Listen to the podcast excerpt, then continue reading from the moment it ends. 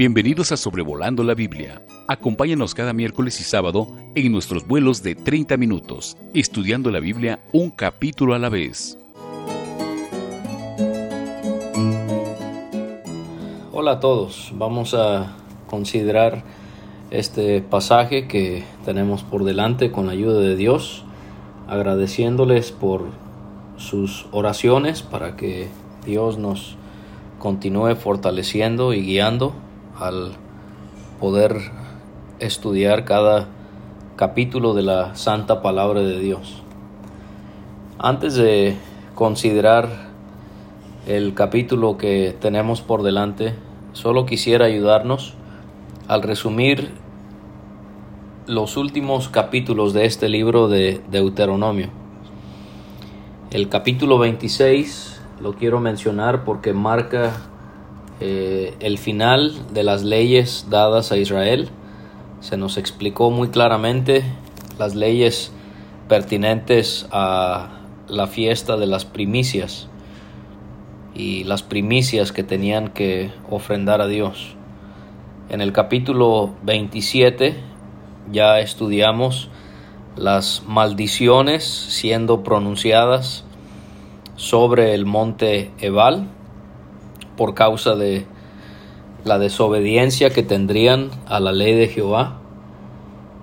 En el capítulo 28 vimos también, eh, se nos enseñó acerca de las bendiciones y las maldiciones en cuanto a la ley, en cuanto al pacto que Dios había hecho con Israel.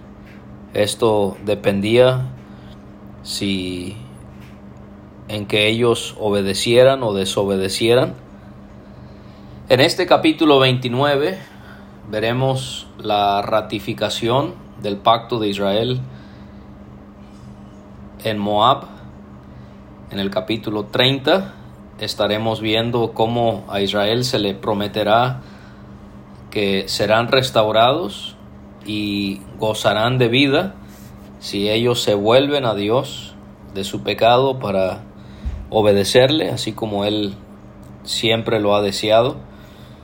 En los capítulos 31 a 33 vemos ahí los preparativos para la muerte de Moisés. Él da consejos, él señala a Josué como aquel que va a ser su sucesor, él canta un himno, él pronuncia bendiciones sobre las tribus de Israel y ahí también en, ese, esos, en esa sección él muere. En el capítulo 34 es donde vemos esos detalles de su partida antes de entrar a la tierra de Canaán. Entonces, realmente los capítulos 27 a 30 son como una sección que tienen que ver con la ley, el pacto de Jehová con Israel, las bendiciones los castigos, las implicaciones, las responsabilidades, los privilegios, todas estas cosas las vemos en esa sección de eh, cuatro capítulos, del 27 al capítulo número 30. Así que veamos el capítulo 29 y vemos que aquí se le va a dar a Israel las palabras del pacto que Dios le mandó a Moisés para que él celebrara con el pueblo en Moab. Esto es significativo notarlo en Moab. Y este pacto iba a ser además del pacto que acordó con ellos en Horeb. Si recordamos en el capítulo 1 y versículo 1 y 5, Israel se encontraba acampando en Moab cuando los eventos de este libro, el quinto de Moisés, se llevan a cabo. Ellos están a punto de cruzar el río Jordán para entrar a la tierra prometida. Hemos estado mencionando cómo es que en Deuteronomio se repiten eh, muchas de las cosas que se mencionan en Éxodo, en Levítico y en Números, pero aquí es un ejemplo donde hay palabras nuevas para una nueva generación, porque esta va a ser la generación que va a poseer la tierra que Dios les había prometido. El tema del pacto es primordial, es, eh, es lo que prevalece en este capítulo y esto lo vemos porque se repite en siete ocasiones la palabra pacto.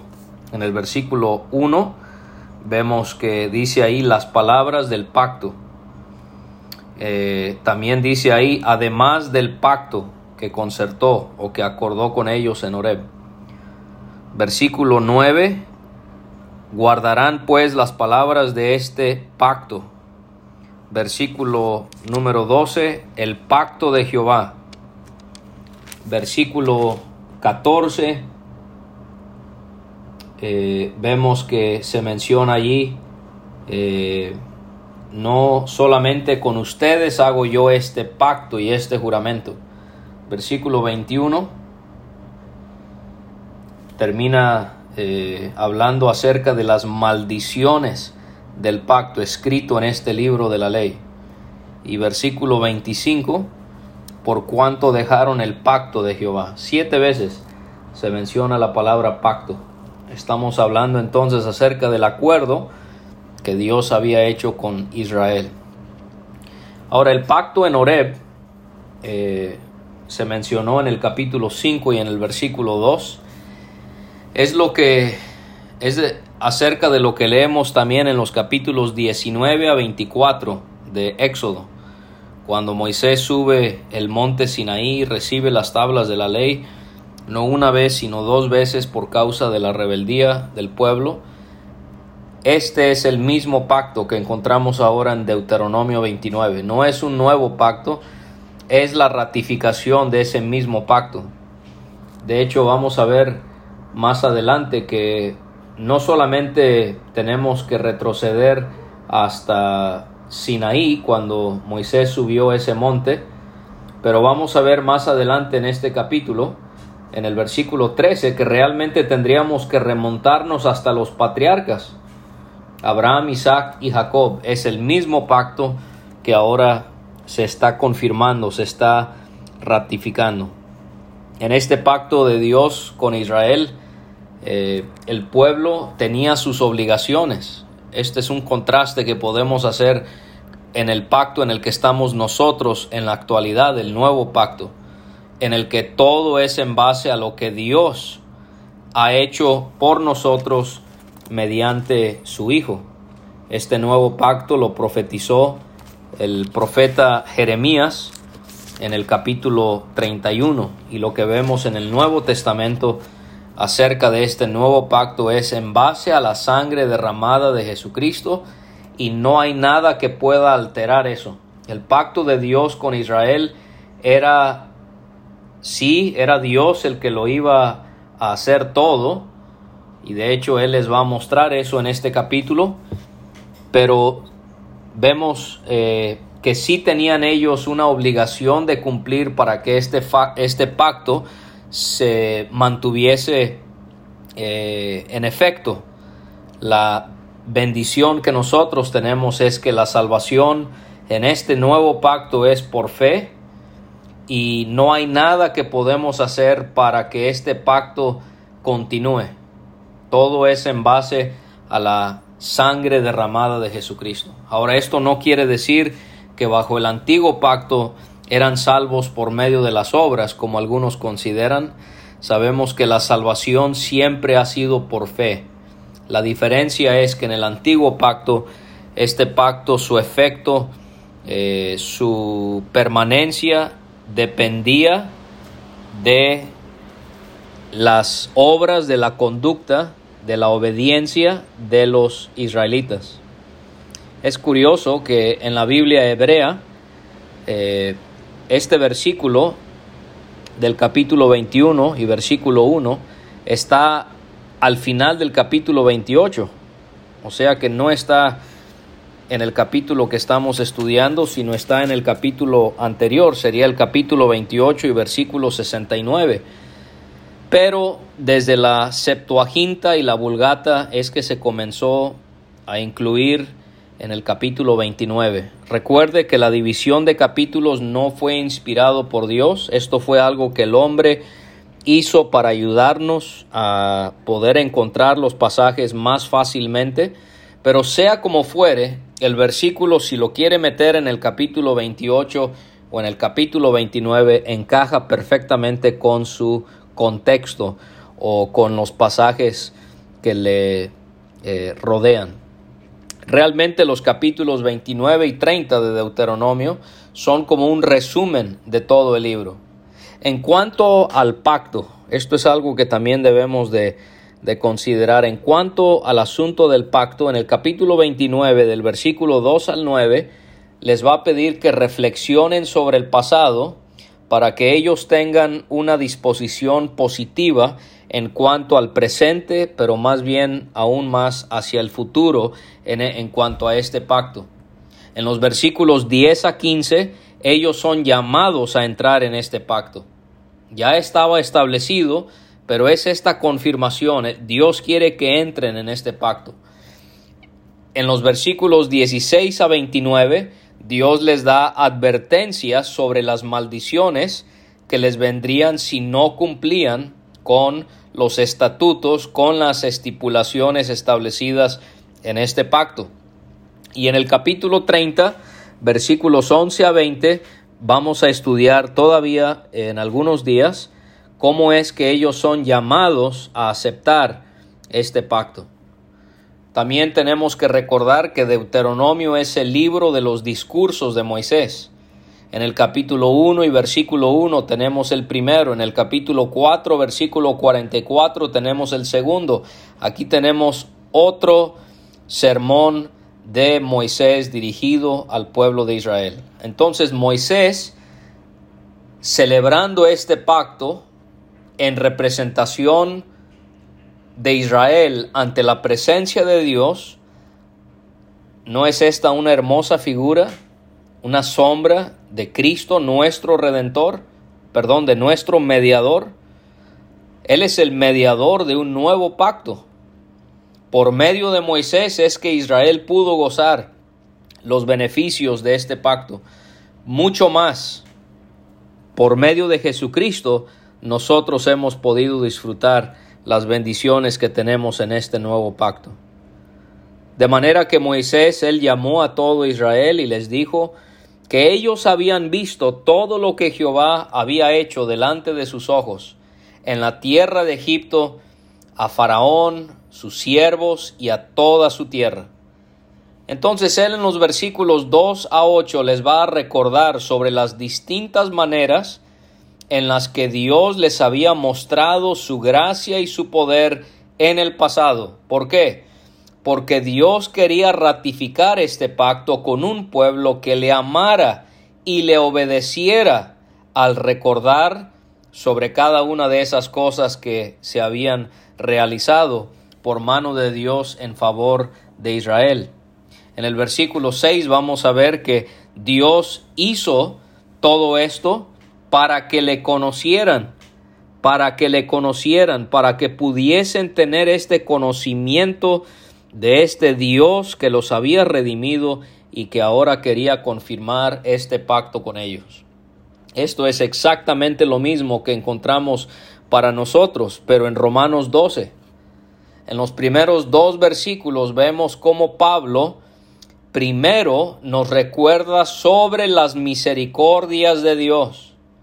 Así como aquí en Deuteronomio 29, Israel se le va a recordar distintas cosas que Dios hizo por ellos, o sea, las misericordias de Dios, así nosotros también, Pablo nos pide que contemplemos en las misericordias de Dios para después pedirnos que presentemos nuestros cuerpos en sacrificio vivo, santo y agradable a Dios y nos va a pedir que no nos conformemos a este siglo, a esta edad mala, sino que renovemos nuestro entendimiento y que comprobemos cuál sea la buena voluntad de Dios agradable y perfecta. O sea que Dios, Él quiere que un pueblo le obedezca, se entregue a Él, no por obligación, aunque sí le, le debemos eso a Dios, pero vemos cómo es que Dios quiere que lo hagamos con devoción en respuesta a lo que Él ha hecho por nosotros. Ahora no es que solamente nos entregamos a Dios por lo que Él ha hecho por nosotros, Él merece lo que somos por lo que Él es. Él como Dios supremo, soberano, Él merece todo nuestro ser. Pero aquí la enseñanza es esta, que Dios quiere que pensemos en todo lo bueno que Él ha sido para nosotros y que esto afecte, impacte nuestras vidas para que nosotros nos entreguemos completamente a Él. De manera que Dios ve con mucho agrado la gratitud por lo que en nosotros, por lo que Él ha hecho a favor nuestro. La ingratitud es un pecado muy terrible. Y en los versículos 2 a 3 entonces les recuerda sobre las señales que hubieron en Egipto. Aquí esto les mostraría a esta nueva generación lo que Dios había hecho a través de su gran poder para redimirles y para sacarles de esa tierra. Como grandes pruebas que vieron sus ojos, las señales y las grandes maravillas. Aquí vemos tres palabras que se emplean para describir cosas que Dios hizo en Egipto, en específico diez eventos, culminando con la muerte del primogénito, de los primogénitos más bien, y las llama aquí Dios pruebas, señales y maravillas. Y a través de estas cosas sobrenaturales fue que Israel pudo eh, salir de Egipto para dirigirse a donde ahora ellos se encontraban.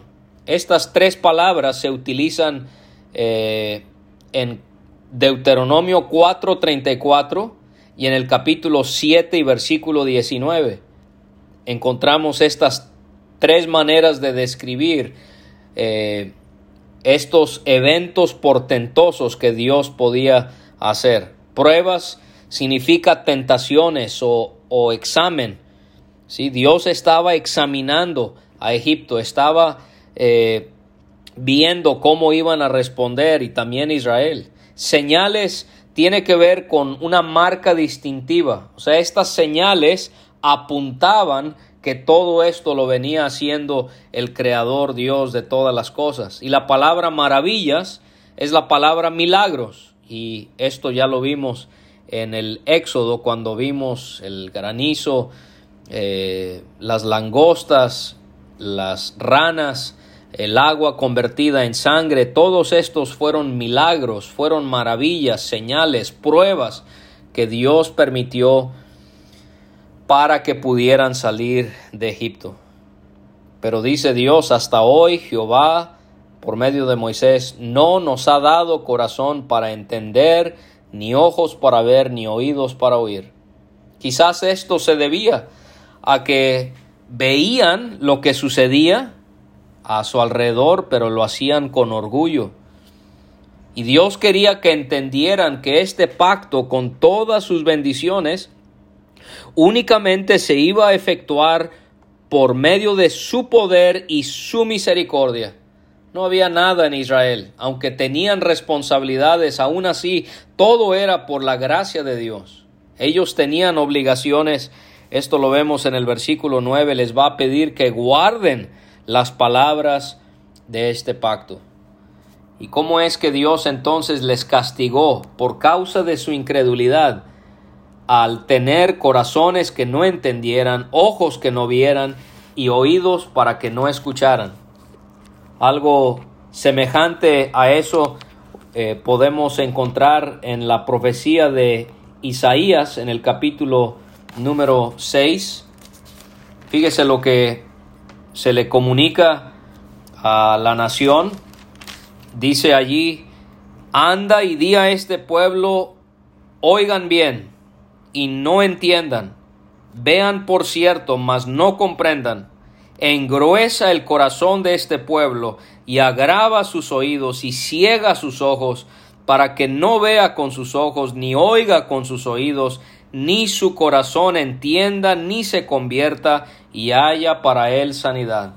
Dios no es un Dios que es falto de paciencia y de compasión. Si Dios permite esto es porque el hombre ha agotado la paciencia de Dios. Mateo 13 vemos que por esta razón Cristo contaba eh, o enseñaba por medio de parábolas. Dice ahí en el Evangelio de Mateo capítulo 13, porque viendo no ven, oyendo no oyen, ni entienden, y se citan las palabras de Isaías capítulo 6 para hablar de cómo Cristo contaba las parábolas para ocultar su significado del pueblo de Israel por causa de su incredulidad. También en Romanos 11 podemos ver algo similar a ello. Y Dios les dijo, y Moisés aquí está citando las palabras de Dios, yo les he traído 40 años en el desierto. Y les da distintos ejemplos de cómo ellos vieron milagros en su en el cuidado que Dios les brindó. Estaban en circunstancias tan precarias porque van por el desierto y aún así sus vestidos no se envejecieron, su, calzado no se envejeció, tampoco no comieron pan, ni bebieron vino, ni sidra. Todo esto para qué? Para que supieran que yo soy Jehová su Dios.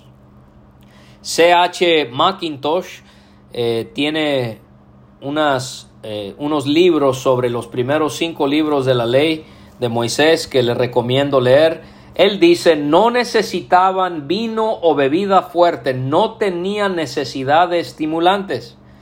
Bebieron de la roca espiritual que los seguía y la roca era Cristo. Ahí citando 1 Corintios 10. Esa corriente pura les refrescó en ese triste desierto y el maná celestial lo sustentaba día en día. Israel no tuvo que cosechar uvas o cosechar trigo para beber o para comer. Esta es la respuesta al Salmo 78, 19. ¿Podrá poner mesa en el desierto? Y la respuesta es sí. Nuestro Dios es tan grande que Él puede proveer cuando no tenemos nada. Y entonces también les va a recordar en los versículos 7 y 8 acerca de sus primeras batallas y conquistas. Eh, Esbón, vimos eso en el capítulo 2. Basán, en el capítulo 3, cómo ellos pelearon y los derrotaron. No era cualquier cosa esto, porque las demás naciones cananeas lo habían escuchado. Esto lo vamos a ver cuando lleguemos a Josué. No solamente tomaron su tierra, pero la dieron por heredad a Rubén y a Gad y a la media tribu de Manasés. Ya habíamos estudiado esto, estas tribus que optaron por quedarse a este lado del río. Y entonces aquí es donde vemos en cuanto al pacto la responsabilidad de Israel cuál era. Guardarán pues las palabras de este pacto y las pondrán por obra y aquí viene el resultado para que prosperen en todo lo que hicieren. Y les dice que ellos estaban hoy en presencia de Jehová su Dios. Aquí vamos a ver a quién va a incluir este pacto. Las cabezas de sus tribus, ancianos, oficiales, los varones de Israel. Pero no solamente ellos. También incluye a los niños, a las mujeres, a los extranjeros, aquellos que se habían convertido a Jehová y que moraban en el pueblo de Israel, pero también desde el que corta tu leña hasta el que saca tu agua. Este pacto incluía a todos, aun aquellos que no tenían sobre, eh, responsabilidades sobresalientes como ser anciano, como ser sacerdote. No, no, este pacto era para todos. Y sabemos que los Gabaonitas, por causa de su engaño, según Josué capítulo 9, ellos se iban a convertir en aquellos que iban a cortar la leña y sacar el agua. Pero lo que está enfatizando aquí Dios es que todo israelita iba a pertenecer y beneficiarse de este pacto con él. Y les pide entonces en el versículo 12 para que entres en el pacto de Jehová tu Dios y en su juramento Aquí vemos el propósito de esta asamblea. ¿Por qué se congregaron? Para que entraran en el pacto de Jehová, en su juramento. Esto se hacía comúnmente con los pactos, un juramento, pero este juramento lo estaba haciendo Dios para confirmar sus propósitos con Israel. Y esto les dice que Él quiere eh, confirmarles como su pueblo. Esto es muy importante para Dios, que ellos entiendan que ellos son el pueblo de Él y para que Él te sea a ti por Dios, así como Él lo había eh, prometido, jurado a Abraham, a Isaac y a Jacob. No solamente era para ellos, era también para las generaciones venideras. Esto lo vemos en los versículos 14 y 15. Y les vuelve a recordar acerca de Egipto cómo es que ellos habían pasado por en medio de las naciones por las cuales eh, ellos habían eh, podido experimentar. En los versículos 16 a 28 les va a advertir acerca de la idolatría y de las consecuencias que esto les iba a traer. Él, Dios, menciona esto para advertirles que no se alejen del Señor y por eso es que está ratificando el pacto. Él sabe que la idolatría es una amenaza latente. Y al pasar ellos por esas naciones, ellos habrán visto sus abominaciones cuáles son sus ídolos de madera, piedra, plata y oro que tienen consigo. Y vemos cómo es el pecado, no solamente con la idolatría, pero todo comienza por la vista. Eso lo vemos en el versículo 16 y 17. Primero comienza por la vista, versículos 18 y 19, continúa, persevera, persiste cuando lo guardamos en nuestro corazón y Dios les pide que tengan cuidado con lo que han visto y que tengan cuidado con su corazón, que no vaya a ser que entre ellos haya raíz que produzca hiel y ajenjo. Esto representa la idolatría. ¿Y cómo es que Dios quiere que nosotros guardemos nuestro corazón? Proverbios 4:23, sobre toda cosa guardada, guarda tu corazón, porque de él mana la vida. Hermano, hermana, guardemos de nuestro, guardemos nuestro corazón de cualquier cosa que pueda quitarle a Dios el primer lugar que él debería de tener en ese corazón. Este versículo es citado en Hebreos 12:15.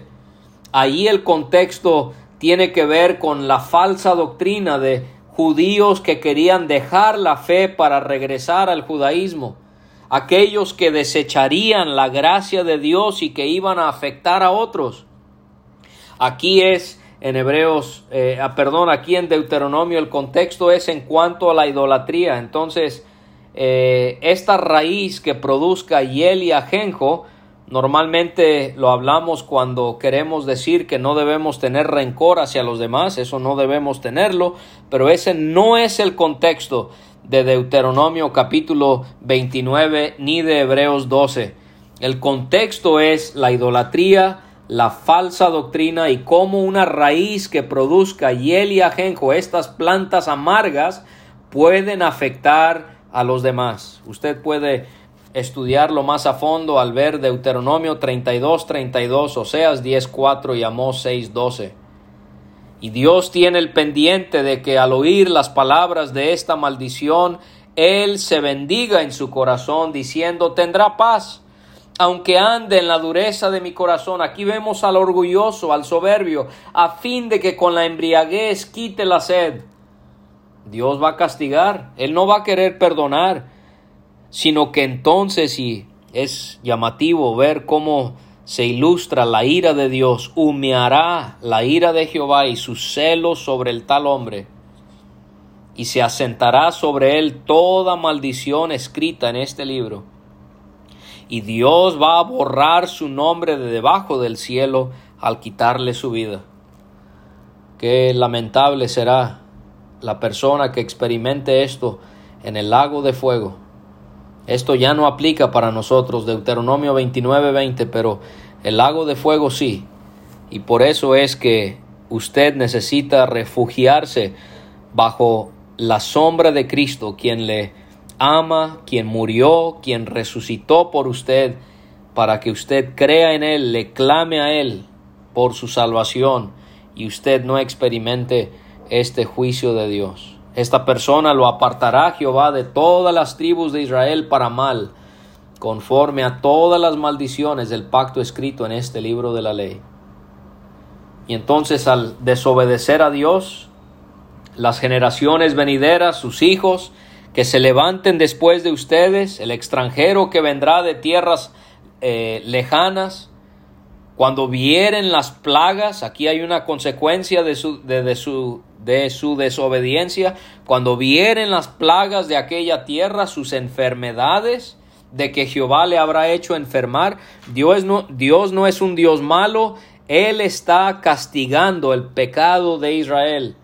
Y en los versículos 22 a 28 se dan lecciones que iban a aprender las generaciones venideras por causa de la rebeldía de las generaciones pasadas de su propio pueblo, como azufre y sal, abrazada toda su tierra, no será sembrada, ni producirá, ni crecerá en ella hierba alguna, como sucedió en la destrucción de Sodoma y de Gomorra, pero se añaden dos ciudades, Adma y Seboim. Si usted lee Génesis 14, eh, en esa guerra donde terminó eh, afectado Lot, usted va a leer en Génesis 14 que Adma y Seboim estaban cerca de Sodoma y Gomorra, por eso es que son mencionadas aquí. ¿Y cómo es que Dios tendría que castigar a su propio pueblo, a quien él amaba, de una manera muy parecida a la que él castigó a estas naciones que estaban entregadas al pecado. E iba a ser la destrucción tan grande de Israel que las naciones preguntarían, ¿por qué hizo esto Jehová a esta tierra? ¿Qué significa el ardor de esta gran ira? Algo parecido, o el cumplimiento más bien de eso, un ejemplo de ello lo podemos ver en la profecía de Jeremías en el capítulo 22, versículo 6, porque así, ha dicho Jehová acerca de la casa del rey de Judá, como Galaad eres tú para mí, y como la cima del Líbano, sin embargo, te convertiré en soledad y como ciudades deshabitadas. Prepararé contra ti destruidores, cada uno con sus armas, y cortarán tus cedros escogidos y los echarán en el fuego. Y aquí está, muchas gentes pasarán junto a esta ciudad y dirán cada uno a su compañero, ¿por qué hizo así Jehová con esta gran ciudad? Se les responderá, porque dejaron el pacto de Jehová su Dios y adoraron dioses ajenos y les sirvieron. Y ahí está la respuesta también, coincide con lo que vemos en el 25 por cuanto dejaron el pacto de Jehová, el Dios de sus padres, que él concertó con ellos cuando los sacó de la tierra de Egipto. ¿Qué hicieron? Fueron y sirvieron a dioses ajenos, tal y como se los había advertido. Se inclinaron a ellos, dioses que no conocían, que ninguna cosa les habían dado. ¿Por qué están adorando a dioses que no les dan nada cuando yo les puedo dar todo? Eso es lo que les estaba dando quizás a entender Jehová. Y por tanto, se encendió la ira de Jehová contra esta tierra para traer sobre ella todas las maldiciones escritas en este libro. Un ejemplo de esto lo vemos en Daniel 9, cuando Daniel confiesa a Jehová en representación de Israel, lo que traería gran bendición a Israel para regresar a su tierra. Dice Daniel, de Jehová nuestro Dios es el tener misericordia y el perdonar, aunque contra él nos hemos rebelado. Y no obedecimos a la voz de Jehová nuestro Dios para andar en sus leyes que él puso delante de nosotros por medio de sus siervos los profetas. Todo Israel traspasó tu ley apartándose para no obedecer tu voz, por lo cual ha caído sobre nosotros la maldición y el juramento que está escrito en la ley de Moisés, siervo de Dios, porque contra él pecamos. Y él ha cumplido la palabra que habló contra nosotros y contra nuestros jefes que nos gobernaron, trayendo sobre nosotros, nosotros tan grande mal, pues nunca fue hecho debajo del cielo nada semejante a lo que se ha hecho contra Jerusalén. conforme está escrito en la ley de Moisés, todo este mal vino sobre nosotros, y no hemos implorado el favor de Jehová nuestro Dios para convertirnos de nuestras maldades y entender tu verdad. Por tanto, Jehová veló sobre el mal y lo trajo sobre nosotros, porque justo es Jehová, nuestro Dios, en todas sus obras que ha hecho, porque no obedecimos a su voz. Y Dios los desarraigó de su tierra con ira, con furor, con grande indignación por haber hecho todo ello. Los arrojó a otra tierra, como hoy se ve. ¿Cuántos murieron en Israel por desobedecer? Y termina haciéndoles ver que las cosas secretas pertenecen a Jehová nuestro Dios. El hombre siempre quiere saber todo para obedecer a Dios. Él les estaba dando a entender que debían ser humildes. Las cosas secretas pertenecen a Jehová nuestro Dios. Más las reveladas son para nosotros y para nuestros hijos para siempre, para que cumplamos todas las palabras de esta ley. En el capítulo 30 y versículo 11 vamos a ver que dice ahí Dios, este mandamiento que yo te ordeno hoy no es demasiado difícil para ti, ni está lejos. ¿Por qué? Porque estaba a su alcance. Dios, Él no nos revela todo, pero lo que sí nos revela, Él desea que nosotros lo pongamos en práctica, lo obedezcamos para poder agradarle a Él. Así que aprendamos estas lecciones acerca del pueblo de Israel en Deuteronomio capítulo 29. Evitemos los pecados que ellos cometieron para que nuestra vida, nuestras vidas puedan ser para el disfrute y el agrado de nuestro gran Dios. Saludos a todos. Le animamos a que visite graciamasgracia.com, también que pueda visitar soloporfe.com, revista bálsamo.com, ahí puede encontrar todo nuestro material si el Señor no ha venido, nos vemos el próximo miércoles para estudiar Deuteronomio 30. Gracias a Dios vamos finalizando este libro y muy pronto nos encontraremos en el libro de Josué. Hasta la próxima y que Dios les bendiga. Gracias por escuchar este estudio. Escríbenos a sobrevolando. Visita nuestra página www.graciamasgracia.com. Hasta la próxima.